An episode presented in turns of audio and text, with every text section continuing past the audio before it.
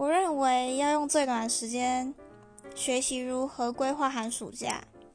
因为你真的要跟同学拉开距的地方，绝对是寒暑假。这两个月，你只要好好充实自己，你会发现你在开学的时候已经打趴你所有的朋朋友，然后所有的同学了。教授也很快就发现你是系上最强的人。这个强不一定是说你。呃，分数很高，而是你很懂得打理自己，你知道怎么样规划你的未来，你知道你现在强的在哪，弱的在哪。好，那你取得教授的